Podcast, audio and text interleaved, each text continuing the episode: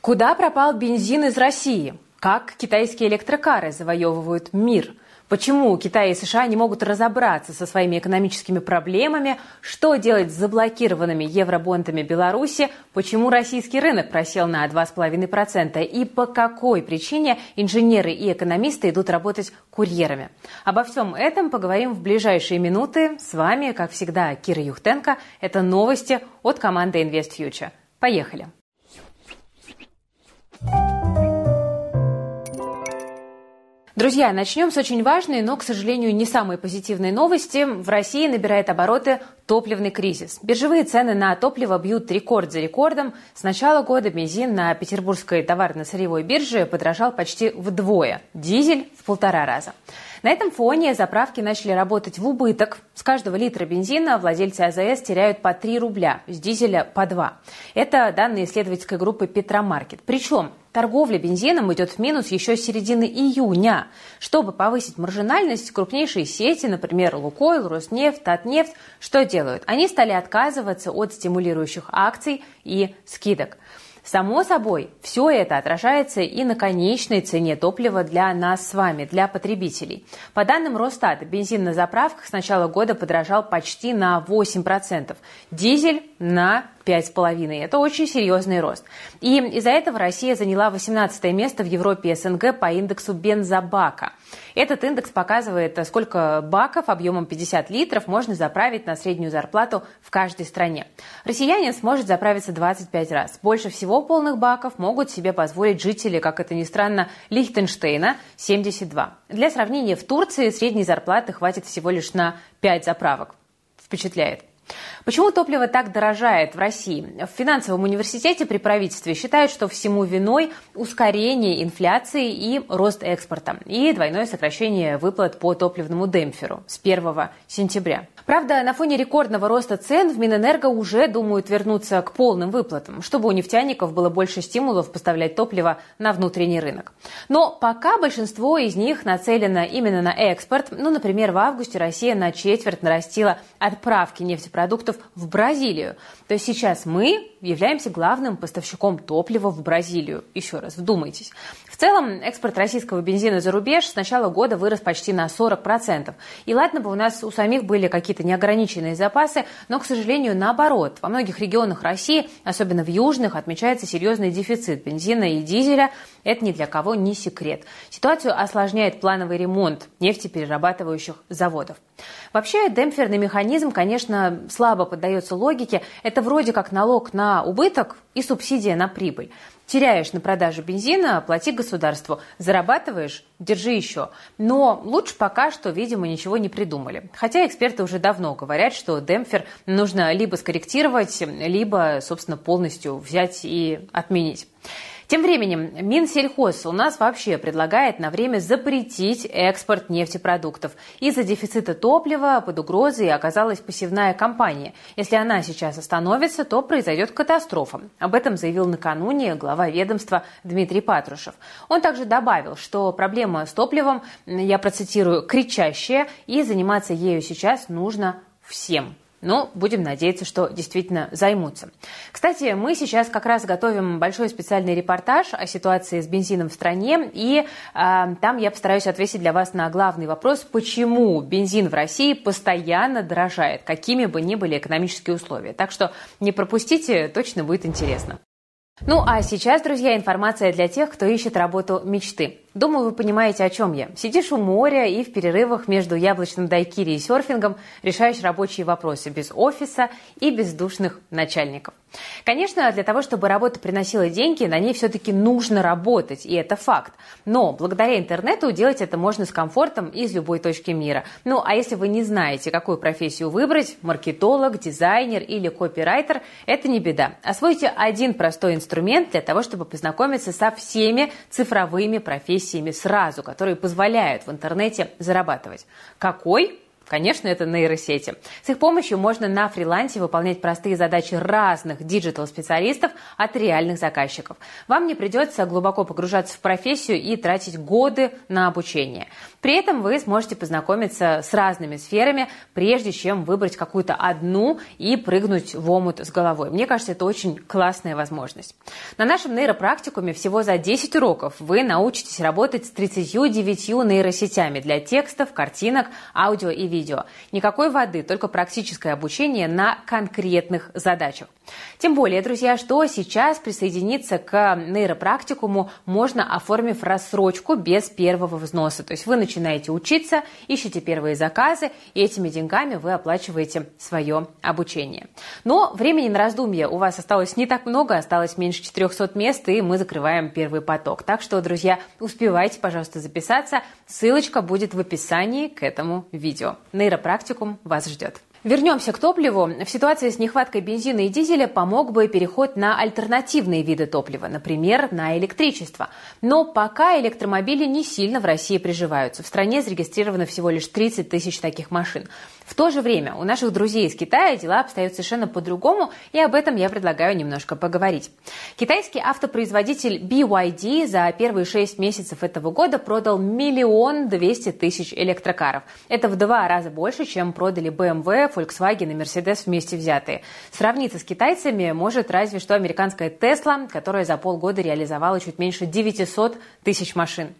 Амбиции Китая на мировом авторынке наглядно демонстрирует крупнейший в Европе автосалон, который в эти дни проходит в немецком Мюнхене. В этом году акцент делается именно на электрических технологиях, и поэтому китайские бренды представлены там с особенным размахом.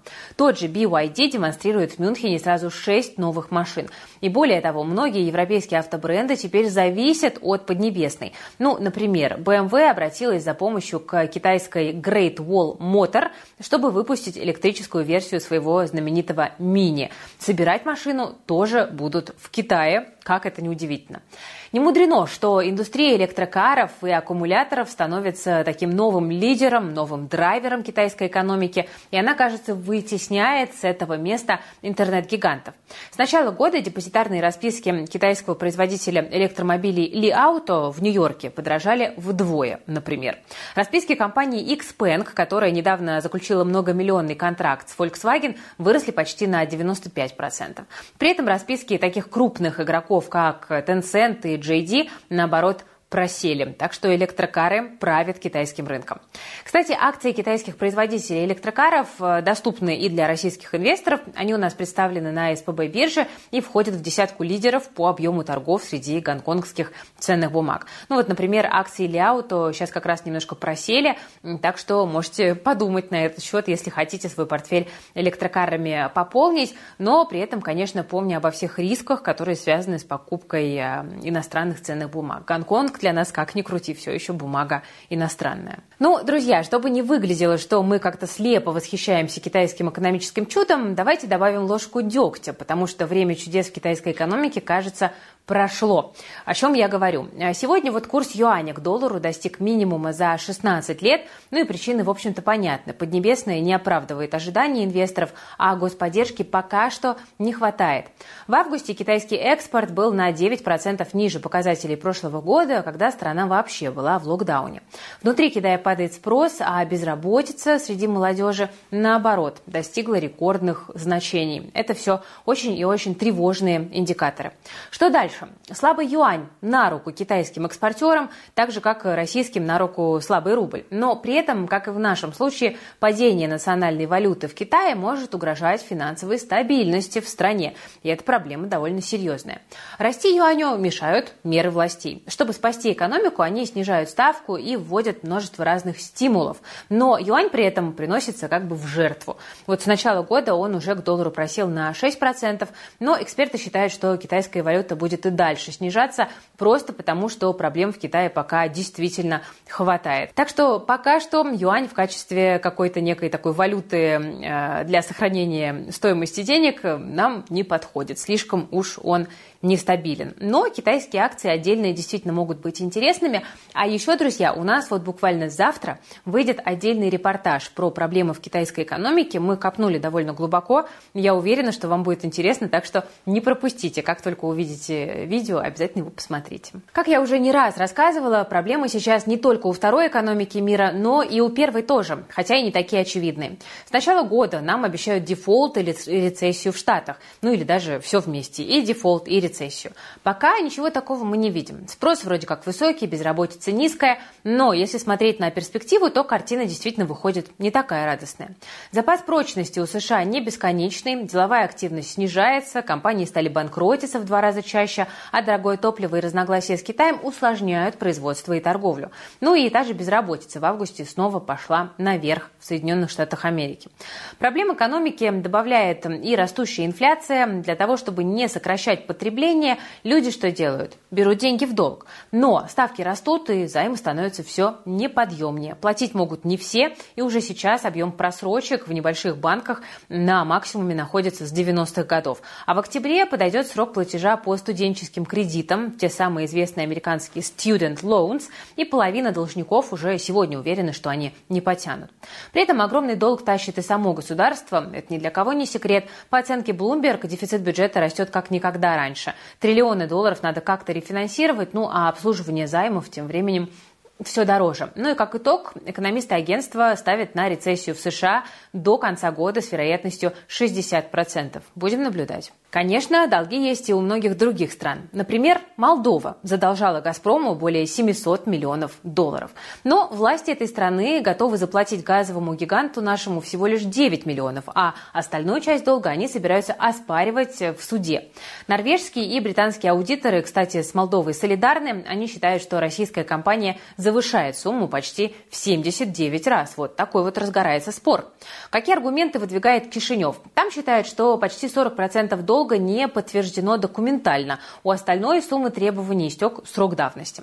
К тому же за часть долга отвечает и сам «Газпром». С его одобрения Молдова ГАЗ с 2011 по 2020 год совершал убыточные инвестиции, так что денег на погашение в итоге не осталось.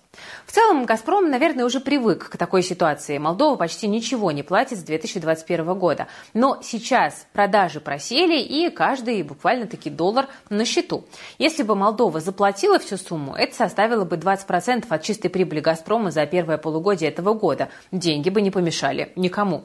Ну и вообще, дела у «Газпрома», конечно, идут не очень пока. Разрыв с Европой остудил интерес инвесторов, акции торгуются у своих минимумов, и пока конкуренты из нефтегазового сектора растут, наше национальное достояние тащится вот где-то далеко позади, без каких-либо особых предпосылок к росту. Ну, будем надеяться, что ситуация будет выправляться, но я думаю, что произойдет это не быстро. Но сегодня в минусе не только «Газпром», а почти весь российский рынок. Индекс Мосбиржи просел почти на 2,5%. В течение дня он опускался до отметки в 3145 пунктов, хотя еще во вторник почти доходил до 3300.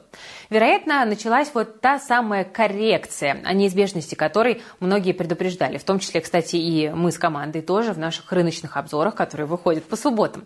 На фоне негативных сигналов с внешних рынков игроки начали фиксировать прибыль. Еще одна версия в том, что быки ожидают, что выше 100 рублей за доллар курс уже не пойдет, а весь последний рост рынка происходил на фоне девальвации. Ну, вот и начали риски хеджировать. Но в соцсетях распространяется и более конспирологическая теория. В одном из крупных инвестиционных каналов днем появилась рекомендация сливать акции Лукойла. Буквально-таки призыв, потому что их рост якобы закончился. После этого действительно началась распродажа, и бумаги компании резко упали. Какое совпадение. Ну, а так как Лукойл эмитент довольно серьезный, за ними пошел вниз и весь остальной рынок.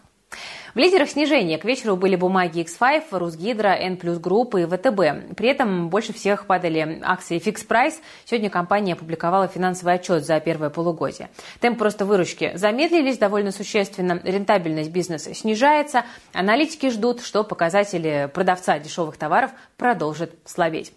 Из позитивного. Московская биржа рассказала об активности частных инвесторов в августе. Что мы видим? За месяц сделки на российском рынке совершили почти 3,5 миллиона человек. Это максимум за всю историю торгов. Самыми популярными бумагами стали обычные и привилегированные акции Сбера, ну а также бумаги Газпрома, Лукойла и Норильского никеля. Ну, в общем, все по классике. Кстати, шеф-ред нашего телеграм-канала Ивстокс, весьма опытный инвестор Антон, тоже считает, что акции Сбера сейчас одни из самых дешевых и интересных на рынке, поэтому вот сегодня обсуждали, он в них сейчас позиции наращивает. Еще Антон предлагает обратить внимание на акции Транснефти, и вот почему. Во-первых, Саудовская Аравия, Россия, ну и в целом ОПЕК+, одолевают США в борьбе за цену нефти. Они сокращают добычу, так что бренд дорожает. Это прекрасно для российских нефтяных гигантов, даже с учетом дисконта. Во-вторых, второй момент. Отчет Транснефти превзошел самые смелые прогнозы аналитиков. Чистая прибыль выросла в полтора раза по сравнению с первой половиной прошлого года. Выручка тоже лучше ожиданий. Ну и дальнейшие перспективы тоже вполне себе неплохие, в том числе и э, дивидендные у компании. Ну а главный повод для радости – это предстоящий сплит один к 100. Держать в портфеле парочку акций по 140 тысяч рублей может не каждый, а вот по 1400 почему бы и нет. Так что инвесторы уже вовсю готовятся к росту ликвидности и ждут подъем спроса на эти акции. Транснефть прям вышла в топ. Идем дальше. Э, вы, друзья, в комментариях периодически просите рассказать, что там происходит с белорусскими евробандами и есть ли там какая-то надежда. Давайте расскажу, но пока, к сожалению, тут порадовать немножко нечем. Ну вот, э, стало известно, что Мосгорсуд прекратил рассмотрение иска одного из инвесторов к Минфину Беларуси. Суд признал, что рассмотрение подобных дел не в его компетенции. Ранее белорусская сторона предложила перенести рассмотрение дела из Москвы в Минск, ну или даже в Лондон. В общем, звучит это, конечно, довольно так как-то недружественно, я бы сказала. Глава российского ЦБ уже не раз заявляла, что работа с коллегами из Минфина Беларуси по этому вопросу идет, поэтому остается надеяться на то, что найдутся инструменты для разблокировки наших инвесторов без судебных тяжб, потому что уж от кого от кого, а от Беларуси такого удара в поддых мы не ожидали. Нужно отметить, что сегодня Минск представил новую схему расчетов по своим евробандам для россиян, но там все довольно сложно. Беларусь готова платить через иностранные депозитарии, например, российские, но вы выплаты положены только тем, кто купил бумаги до 6 сентября прошлого года. Также нужно самостоятельно перевести свои облигации на счет белорусского Минфина в доверенных депозитариях. Таких иностранных организаций всего как бы 7. В целом очень странно, что вопрос с белорусскими евробандами или евробондами, как вам больше нравится, решается так медленно и со скрипом. Уже решили многие проблемы с облигациями в недружественных долларах, а с дружественными ребятами как-то собираемся судиться. Ну вот честно, как-то не по-товарищески это выходит. Теперь давайте поговорим немножко о рынке труда. На этой неделе я рассказывала, что почти каждый второй россиянин не работает по профессии. Главная причина – низкие зарплаты. И вот сегодня выяснилось, куда уходят многие дипломированные специалисты в доставку они уходят. Оказывается, что 40% курьеров имеют высшее или незаконченное высшее образование. Об этом рассказали в Яндекс Доставке. Эта статистика, конечно, э, такая довольно удивительная. Интересно, что сами профессии курьеров очень даже престижные. Треть это инженеры, почти 20% экономисты и финансисты, коллеги мои. Ну а каждый десятый, так это вообще айтишник. Хотя, казалось бы, у всех э, довольно высокие зарплаты, ну уж особенно у последних. Но, правда, тут не все так э, однозначно. Доставка для многих не является основной работой, ее совмещают со второй. Так делает 38% курьеров. Зарплатная вилка у курьеров составляет от 45 до 95 тысяч рублей в зависимости от графика. Ну, кстати, за год их оплата выросла наполовину, на минуточку. Число вакансий, кстати, тоже при этом взлетело. Но вообще статистика это довольно грустная, я бы сказала, потому что если подойти к вопросу философски, то выходит, что люди готовы обесценить несколько лет обучения на престижной специальности да, и обменять это на работу курьером. И это происходит явно не от хорошей жизни, вы же понимаете.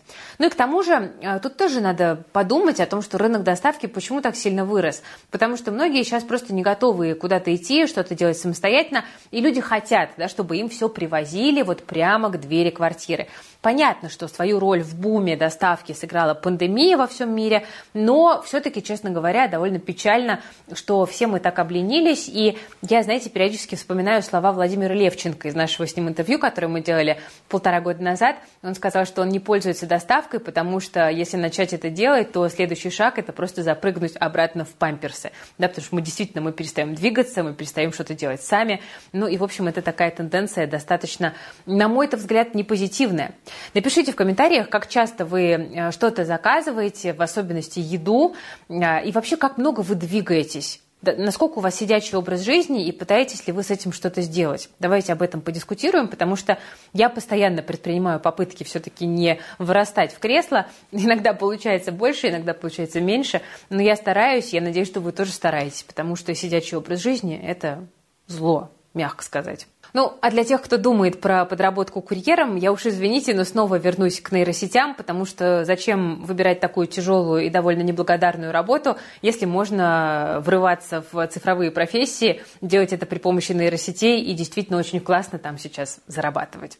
А еще, кстати, если вас постоянно мучает вопрос о том, как найти непыльную и прибыльную подработку, то переходите в телеграм-канал Invest Future. Вот на экране вы видите QR-код, мы его туда, я надеюсь, поместим, не забудем.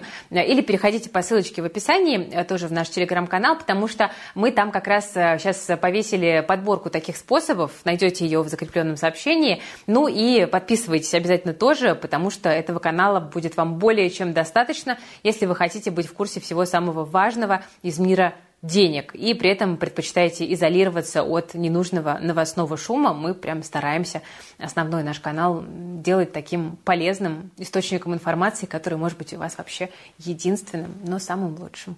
Ну, а если с заработком проблем у вас нет, то поговорим о способах потратить заработанные деньги. Их существует несметное количество. Ну вот, например, в Ярославле за плевок в общественном месте теперь придется заплатить полторы тысячи рублей. С сегодняшнего дня там начал действовать соответствующий штраф. За повторное нарушение нужно будет отдать в два раза больше. Любители плеваться на улицах будут вычислять по камерам наружного наблюдения, так что плюйтесь аккуратно.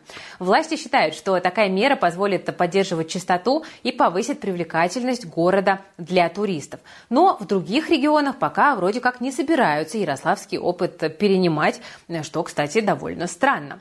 Ну вот, например, в администрации губернатора Новгородской области заявили, что у них в целом не принято плеваться, и прохожие осудят человека за такой поступок. Но тем временем, благодаря Ярославлю, Россия стала третьей страной в мире, где ввели штрафы за плевки, потому что такие уже есть в Казахстане и Сингапуре. Сингапуре. Там, кстати, за плевок на улице придется отдать тысячу сингапурских долларов, это более 70 тысяч рублей. Честно вам скажу, мне идея властей Ярославля нравится, особенно если город действительно станет почище, потому что я ненавижу людей, которые плюются на улицах всей душой. Что вы по этому поводу думаете? Нужны ли штрафы за плевки в других городах России? Много ли плюются в вашем городе? Много ли плюетесь вы? Пишите в комментариях, а мы вас запомним. Ну что, дорогие друзья, на этой позитивной ноте мы с вами будем заканчивать. Э, если ролик был вам полезен, то не забывайте ставить лайк под выпуском, подписываться на канал Invest Future и нажимать на колокольчик. Берегите, пожалуйста, себя, своих близких, свои деньги. С вами была Кира Юхтенко и команда Invest Future. Всем пока, до завтра.